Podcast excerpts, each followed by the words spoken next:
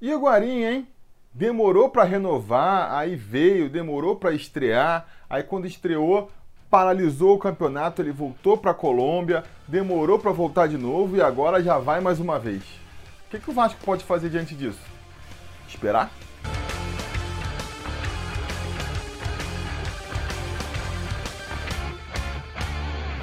Fala, torcida vascaína, Felipe Tiru de volta na área hoje para falar de Fred Guarim, a nossa grande estrela, né, o líder da companhia aí, que aparentemente está indo embora. O Fred Guarim, que já teve dificuldades para renovar no começo do ano, né, em função aí da, dos atrasos salariais, queria que pagassem tudo para ele para renovar, nada mais justo, acabou voltando sem receber o que merecia, se juntou mais tarde ao resto do grupo, acabou fazendo só três jogos, né, entrando em três jogos é, antes da paralisação do campeonato, muito fora de forma ainda.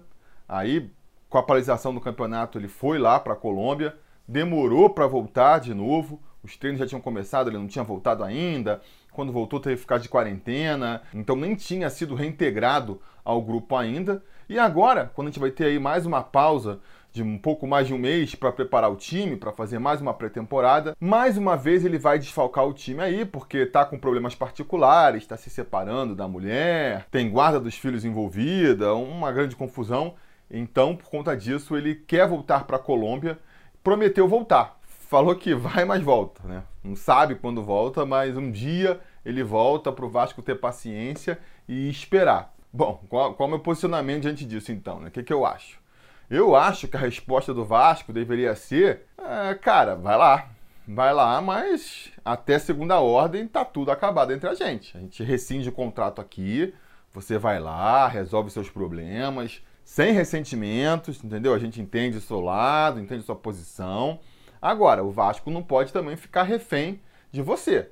A gente não pode ficar aqui esperando não sei quanto tempo para você voltar, se você voltar, e aí você ainda se readequar fisicamente e entrar no esquema, e aí a gente também não contrata mais ninguém para o seu lugar, porque tá com esse compromisso de, de que você volta um dia, desse jeito não dá. Desse jeito não dá. Então você vai, vai lá, e depois, se um dia você quiser voltar, a gente discute novamente. A gente vê se não tiver encontrado ninguém para sua posição, se a gente ainda estiver sentindo a sua falta, se sentir que ainda faz sentido, a gente renegocia o novo contrato e traz você de volta faz muito mais sentido do que já ficar com esse compromisso aqui é, já pré-estabelecido. Pode fazer uma situação parecida, por exemplo, com a do Juninho. Em 2012 ele saiu para jogar lá no, nos Estados Unidos, né? Não se adaptou lá, quis voltar, falou com o Vasco, o Vasco aceitou de volta. Mas quando ele saiu, não saiu com essa promessa de que voltava dali a pouco, entendeu? Então acho que a postura do Vasco agora devia ser essa. Vai lá, boa sorte, e se um dia você quiser voltar, as portas estão abertas aí, dá uma ligada, a gente discute como é que a gente pode fazer. Infelizmente, acho que o Vasco vai ter uma postura um pouco mais condescendente, do tipo, não, pode ir, a gente está te esperando, você vai voltar, quando você voltar, é só falar, a gente reativa o contrato, algo do tipo. O que eu acho ruim, por quê?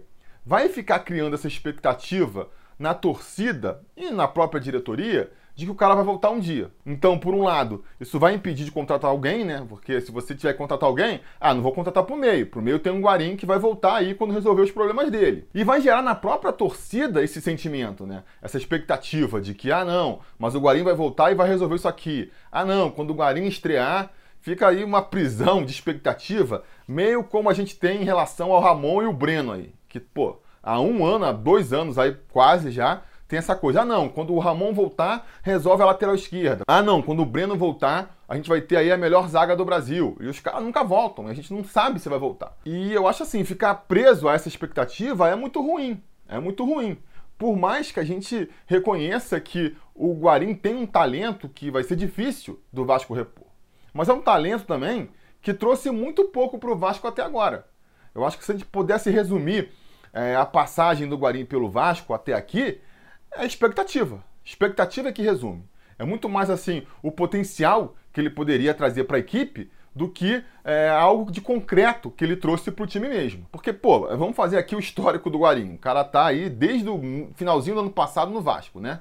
Jogou 15 jogos, parece, mas na maioria deles entrando no decorrer da partida, ou então se começando como titular, saindo no intervalo, porque nunca conseguiu reunir ali as condições físicas necessárias para jogar em alto nível durante os 90 minutos. Quando ele chegou no ano passado, ele demorou para entrar em forma e lá para o finalzinho do campeonato, lá nas últimas rodadas, foi quando ele começou a mostrar um pouco mais ali de, de ritmo de jogo e começou a ser um pouco mais influente no resultado dos jogos. Aí criou-se aquela expectativa, né? Pô, então no ano que vem se a gente conseguir renovar com o cara, o cara vai deslanchar no Vasco. Mas aí aconteceu tudo isso aí que a gente já comentou, né?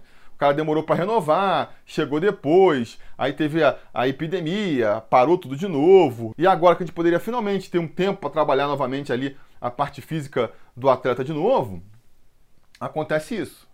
E aí vai criar mais uma vez essa expectativa de ficar esperando para ver se ele volta, se ele recupera uma forma que a gente já não sabe se ele pode recuperar. E aí o cara tá com 34 anos para 35, sabe? Cada vez vai ser mais difícil dele recuperar essa forma e a gente vai ficar esperando, eu acho complicado. Eu acho complicado. Agora, o Vasco fica refém dessa situação, por quê? Porque não consegue atrair jogadores da qualidade do Guarim, né? Com o nome que o Guarim tem, e, e, e quer isso, sente que precisa dar essa resposta para a torcida. Então vai ficar esperando o cara. E eu acho que a gente vai ficar preso aí a mais um, um, um rolo desses. Porque vamos lá, vamos supor que a história do Guarim com o Vasco termine aqui. Ele vá para a Colômbia e não volte mais para o Vasco. Se isso acontecer, vocês classificariam que a contratação do Guarim foi boa ou foi ruim? Para mim, foi ruim, né? Foi mais uma contratação é, decepcionante. Porque quando ele chegou no final do ano passado, o que, que eu falei? Eu falei assim: eu considero que a contratação do Guarim vai ser uma boa jogada se o Guarim ficar para o ano que vem. A gente está é, dando um ataque de oportunidade aqui agora, pegando o Guarim para o nosso time, aproveitando aí que ele não conseguiu se acertar com o Flamengo, as janelas é, do futebol ao redor do mundo já tinham se fechado, a do Brasil era a última que estava fechando, era fechar com o Vasco ou ficar sem jogar por mais três meses. O Vasco aproveitou essa oportunidade e, pum, contratou o Guarim.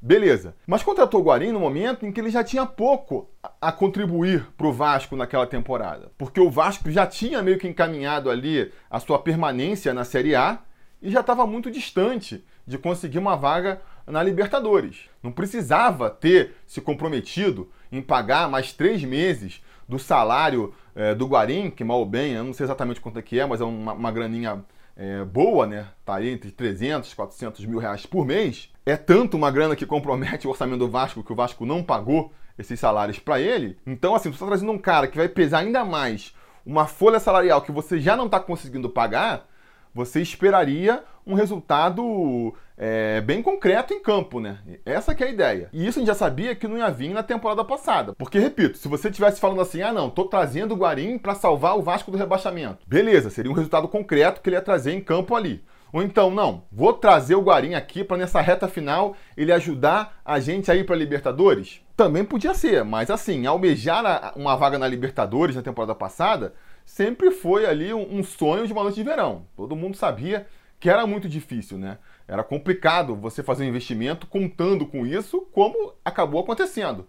O Guarim acho que ele até mais atrapalhou do que ajudou nesse, nesse sonho, porque quando ele entrou no time como titular, ele acabou dando uma quebrada no ritmo. O Vasco vinha ali de umas três vitórias seguidas, resolveu botar o Guarim como titular e ele acabou dando uma quebrada, porque o Luxemburgo teve que mudar um pouco o estilo do jogo do Vasco para poder encaixar o Guarim, né? E até ele achar ali uma posição na equipe e ficar um pouco melhor fisicamente, o Vasco ali penou durante uns quatro jogos sem vencer e acabou enterrando de vez os seus sonhos já assim delirantes de conseguir uma vaga na Libertadores. Então, assim, a atuação do Guarani no ano passado no Vasco não ajudou em nada o Vasco, essa é a verdade. Agora, repito, se você pensar um pouco mais a médio prazo, e se você considerar que aqueles três meses eles serviriam para conseguir fazer o Guarim se encantar pelo Vasco da Gama e querer renovar com o Vasco da Gama, para nessa temporada, aí sim, ele se preparando mais fisicamente e se adequando mais aqui ao futebol é, brasileiro, aí sim ele se tornar um dos pilares da equipe e um dos craques do time, aí seria um bom investimento, né? Você conseguiu, naqueles três meses, convencer um jogador que, de outras maneiras, não quereria fechar com o Vasco. Se tivesse uma situação normal, com várias propostas e tempo para escolher, talvez não fosse escolher o Vasco. Naqueles três meses, você faria ele se encantar com o clube e ficar para a temporada seguinte. E nesse sentido, a torcida, mais uma vez, fez a sua parte, né? Adotou o Guarim, começou a tratar ele como um ídolo, Uh, assim, de graça, essa que é a verdade, e eu acho que foi isso que encantou muito o colombiano, porque ele sempre foi um craque, sempre foi um jogadoraço, mas sempre foi coadjuvante nas suas equipes, né? Até pela posição que ele joga ali a cabeça de área. Ele não era o grande craque da Inter de Milão, ele não era o grande craque da seleção colombiana, por mais que fosse, repito, um jogador importante ali e valorizado pela torcida. Eu poderia fazer o paralelo, é como você, por exemplo, falar do Amaral naquele time de 2000, o Luizinho naquele time de 97, o, sei lá, Rafael Carioca naquele time de 2011, todos jogadores que foram importantes naquelas campanhas, todos esses jogadores que é, tinham o carinho da torcida, mas que não eram os grandes ídolos daqueles times, né? Você tinha ali o Edmundo, o Romário, o Diego Souza, como os caras que realmente ali atraíam atenção. Eu acho que a relação do, do Guarim com as torcidas dos clubes e da seleção que ele defendeu era mais ou menos nessa proporção. E aí, de repente, ele chega no Vasco e, sem fazer nada, ele já vira o principal ídolo da torcida. A torcida já começa a venerar o cara. Isso, repito, sem ele nem entregar nada em campo. Ele chegando fora de forma, entrando é, no finalzinho das partidas, nem sendo tão decisivo que nem você espera de, de um ídolo e de um craque da equipe, mas mesmo assim a torcida abraçou ele e começou a venerar ele. E eu acho que foi isso que fez ele muito se encantar pelo Vasco, né?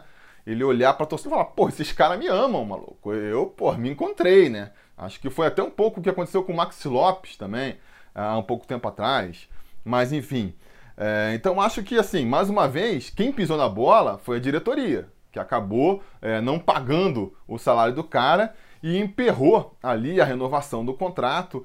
Ele bateu o pé firme no primeiro momento de que, cara, só renovaria com o Vasco se o Vasco acertasse tudo com ele.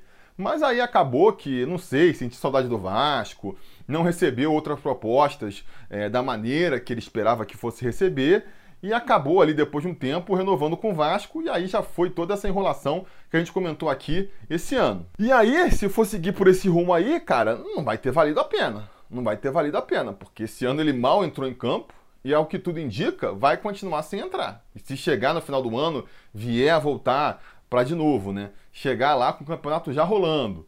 E aí ter que pegar mais um mês para se preparar, para ficar entrando no finalzinho, para lá, é, do meio para o final do campeonato, você ter que mudar todo o seu esquema de jogo para tentar encaixar o Guarim, vai continuar sem valer a pena. Vai ser um cara que dentro de campo vai ter trazido muito pouco retorno para o Vasco e que fora de campo a gente sabe, né? mais cedo ou mais tarde vai estourar mais uma dívida, mais uma penhora no colo do Vascão. Quem duvida que daqui a 4, 5 anos a gente vai descobrir aí, através de uma é, decisão judicial, que o Vasco deve, sei lá, 5, 6 milhões de reais para o Guarim. Vai estar tá ali comprometendo é, uma, duas folhas salariais com uma dívida que contraiu, então, há, pô, 4, 5 anos atrás. Complicado, né? Complicado. Por isso que eu acho que o Vasco, e eu insisto aqui, sempre que eu posso eu falo, é, tem que mudar a filosofia na hora de contratar jogadores, sabe? Tem que desistir de, de tentar é, contratar esses figurões, ah, o cara que vem para ser o ídolo, o cara que vem para ser ali é, o craque do time. Se o Vasco não tem condições de trazer esse tipo de jogador, tem que parar de tentar. A gente tem que parar, a gente tem que reestruturar o clube administrativamente, financeiramente, ter condições realmente de trazer um cara desses para aí voltar a pensar nisso. Senão a gente fica dando tiro na água que nem tá dando agora, entendeu? O Guarim vai ser mais um tiro na água, que nem foi o Bruno César, que nem antes do Bruno César foi, sei lá, o, o Luiz Fabiano, antes do Luiz Fabiano o Dagoberto e por aí vai. Porque você traz um cara desse aí, conceituado no mundo do futebol, que nem foi o Guarim. Mas aí você não dá estrutura para esse cara. Você não dá um time competitivo para esse cara. Ele aceita reduzir lá o salário dele e você nem assim consegue pagar o salário dele em dia. Que postura, que moral você tem para cobrar um cara desse? Zero, né? E aí ele se sente muito à vontade para fazer o que ele está fazendo. Ah, então vou demorar para renovar, quando chegar a pré-temporada eu não vou apresentar, vou me apresentar só depois. Aí agora eu tô me separando, eu vou falar que eu vou lá e daqui a pouco eu volto. Fica uma relação muito na base da informalidade, na base do quebra para mim aqui que eu quebro para você lá. E isso não é profissional, né? Isso não é profissional e isso acaba se refletindo dentro de campo. É um cara que não tá dando pro Vasco, pô, nem metade do que ele poderia dar em outras condições. E que, repito, ao invés de melhorar a situação financeira do Vasco, ah, não, porque quando traz um cara desses, ah, esse cara ele vai fazer a gente é, ganhar mais, então vamos ter mais premiações, ele vai atrair mais sócio torcedor, ele vai fazer a roda girar e a gente naturalmente vai conseguir pagar o salário dele. Não está acontecendo isso e muito pelo contrário, né? O que está acontecendo é que a dívida do Vasco só tende a aumentar um pouquinho mais com o que ele está devendo agora para o Guarim. Então eu acho que a postura do Vasco deveria ser completamente outra. Tem que apostar em molecada da base, tem que apostar em jogadores desconhecidos, porque por um lado são jogadores que vão custar muito menos para o Vasco agora, porque vão ter um salário bem menor do que essas estrelas consagradas aí, e que por outro lado podem render um cascalho mais na frente, porque se eles vierem a se destacar e se firmar no time, podem atrair aí interesse de outros clubes. O Vasco consegue vender esses jogadores ganhando um trocadinho ainda, coisa que não vai acontecer com esses veteranos. E aí, fazendo isso, e claro, agindo em outras frentes também, para tentar reequilibrar o clube financeiramente, apostando em novas frentes, patrocínios, formas de captar dinheiro, fazendo tudo isso para conseguir reestruturar o time financeiramente, aí sim,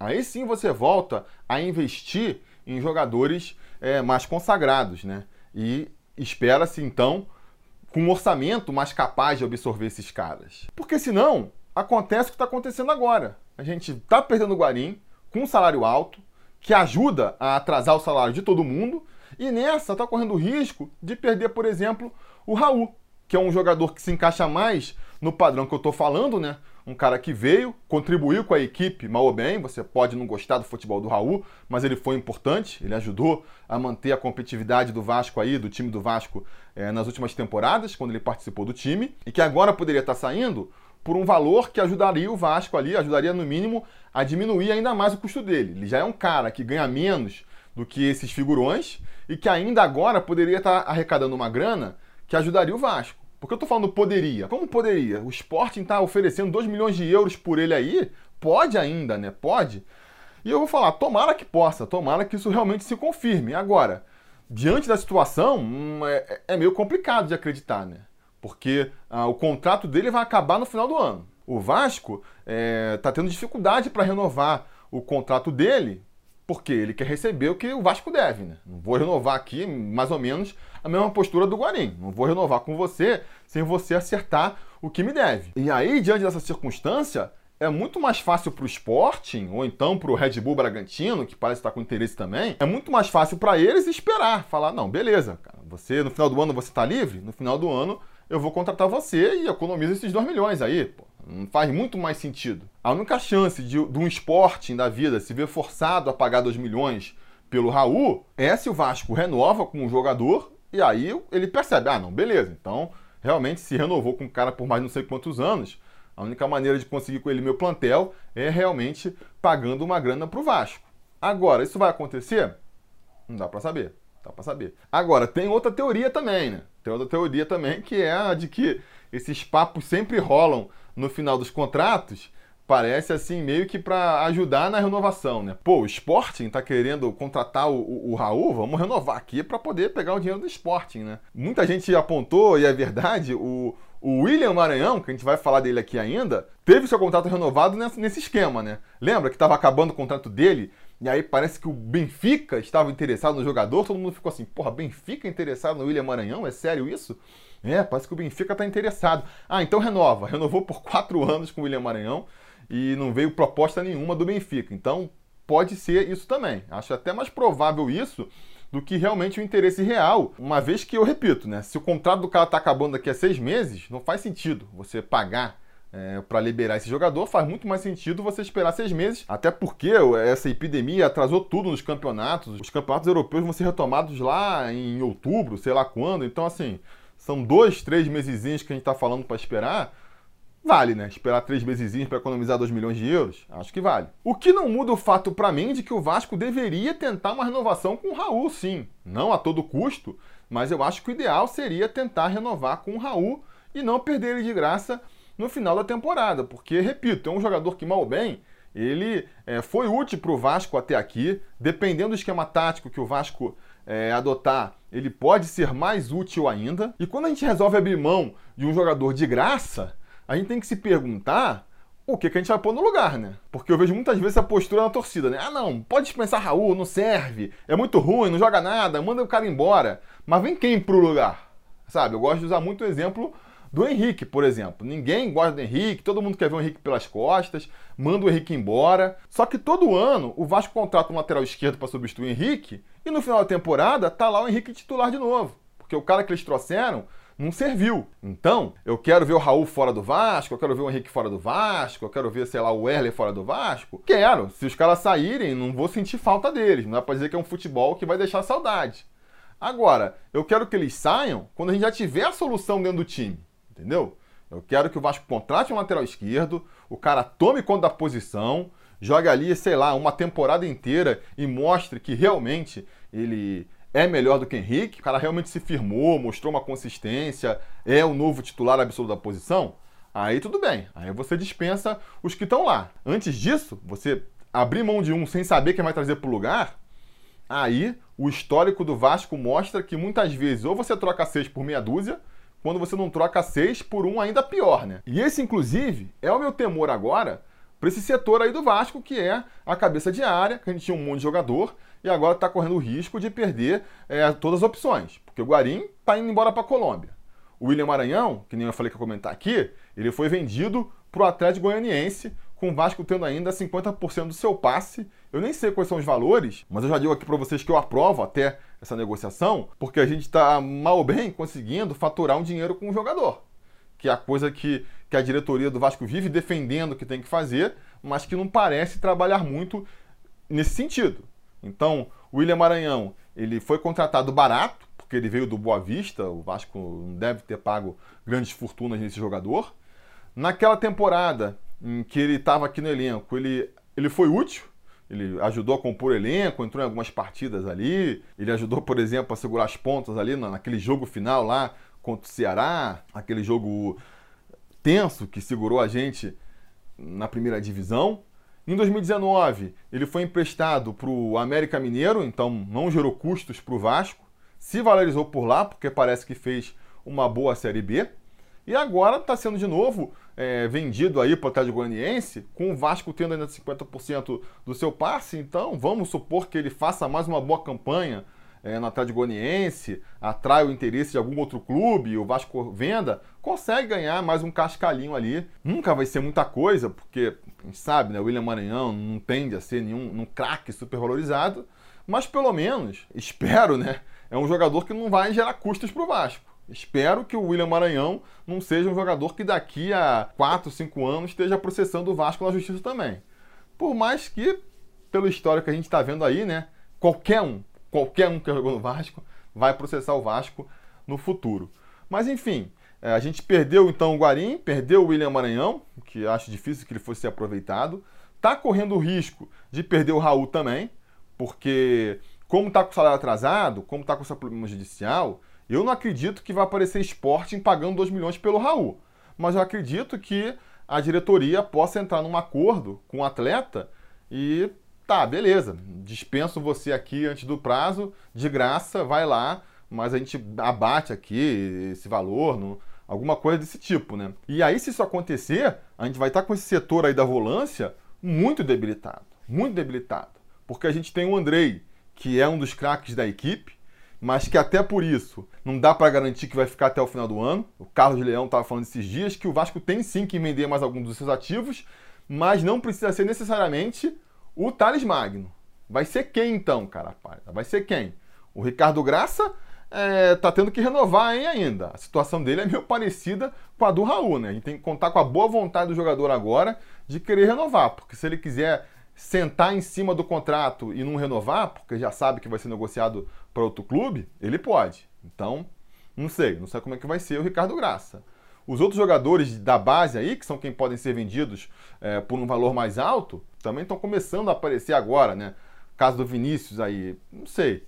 Difícil de acreditar que vai aparecer uma proposta para ele tão rapidamente. Então, se não for vender o Thales, é o Andrei, né? É o Andrei. E pelo futebol que ele vem jogando aí nessa temporada, não duvido que chegue uma proposta para ele mais cedo ou mais tarde. Não dá para contar com ele até o final. O outro cara que é o titular do time agora, Felipe Bastos, hum, nem vou me alongar muito nesse cara aqui. E, tirando esses dois, em se confirmando aí a, a, a saída do Raul, só sobrou molecada da base, né? Bruno Gomes, Caio Lopes, Juninho, todos jogadores muito talentosos, com muito potencial, mas extremamente inexperientes. Bruno Gomes já tem um pouquinho mais de experiência aí jogando profissional, o Caio Lopes e o Juninho completamente verdes. Complicado, né? Ter esses jogadores como reservas imediatos, ainda mais numa realidade onde um dos titulares é o Felipe Bastos, que, entre outros problemas, dificilmente consegue jogar aí os 90 minutos, e com a possibilidade de, de um Andrei da vida sair. Aí o Felipe Bastos machuca, e aí de repente você não tem outra opção a não ser escalar como titulares dois moleques da base não dá, né? Não dá. Eu sou completamente a favor de você investir na base, mas essa, esse investimento ele tem que ser feito com cuidado, com estudo, com parcimônia. Não é sair tacando todo mundo de qualquer jeito no time profissional. Não é pegar dois garotos sem experiências e falar: vocês agora são os titulares do time, vocês agora são a única opção do time nesse setor. Não pode ser assim. Não pode ser assim. Então, se realmente isso se confirmar, o Guarim não voltar mais, o Raul realmente foi negociado, o Vasco vai ter que ir no mercado para se reforçar com o volante. E aí, o meu medo é quem vem no lugar. Porque, que eu já comentei aqui antes, o Vasco, quando precisa repor essas perdas, costuma normalmente ser infeliz. É difícil de você ver o Vasco vendendo um jogador ou abrindo mão de jogador e na hora de repor essa saída, trazer um cara melhor. Normalmente é um cara pior, né? Ainda mais no desespero, tendo que fazer rápido, sem dinheiro. O pessoal vai ficar sonhando aí com, sei lá, um Souza, um outro jogador renomado aí para volância e vai acabar acordando com um jogador do, do Madureira sendo contratado para a posição. Que é uma aposta que o Vasco tem que fazer também. A gente vai comentar aí sobre esses reforços que estão vindo do Madureira em outro vídeo, mas que, repito, é que nem a base, não pode vir para ser a solução. Tem que ser uma alternativa ali para ser testada e ver se vai funcionar. Então eu fico preocupado. Eu sei que a diretoria fez mais uma movimentação aí para pôr os salários em dia e que bom que fez isso.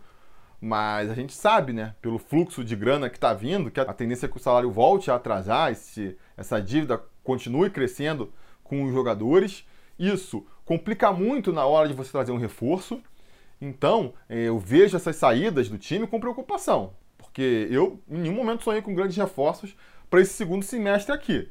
Mas fiquei na torcida de que, pelo menos, o elenco que a gente tinha ali, a gente conseguiria manter e fazer aí um, um campeonato digno, capaz de fazer a gente permanecer na primeira divisão.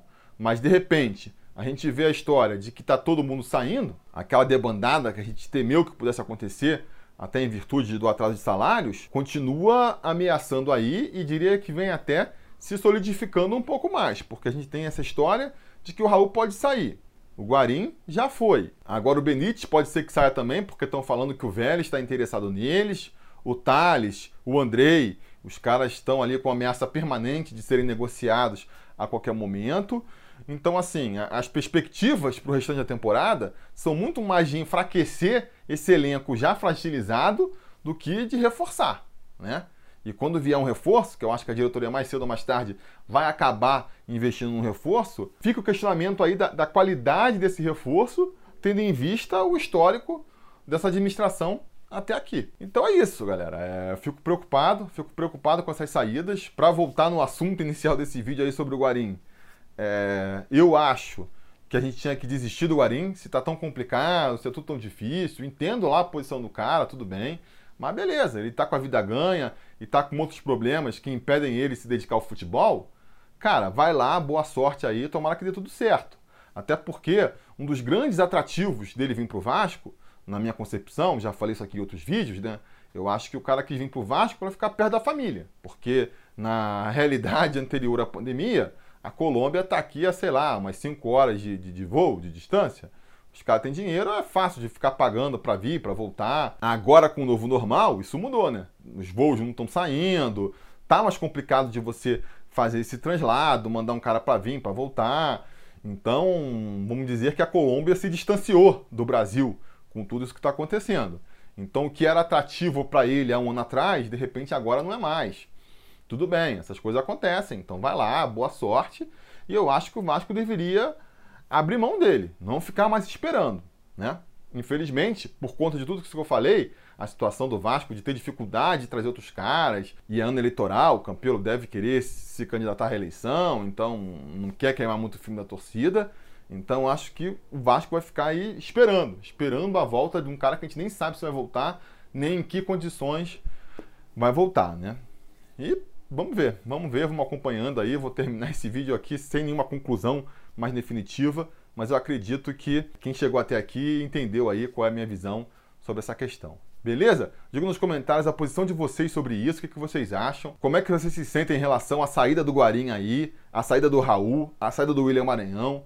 Quem vocês acham que o Vasco poderia contratar para a posição e se acham que vai né, contratar um jogador primeiro e se contratar um jogador vai ser um bom jogador ou vai ser aí um cara que ninguém nunca ouviu falar. Enfim, digam nos comentários, a conversa continua aqui debaixo. No mais, aquele pedido de sempre, né? Curtir o vídeo, assinar o canal, ligar o sininho de notificações, que a gente se vê aí a qualquer momento. Beleza? A gente vai se falando.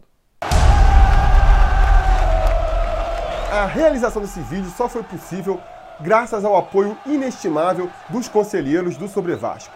Ajude você também ao Sobre Vasco continuar no ar se tornando um apoiador em apoia.se barra ou sendo um membro do canal aqui no YouTube.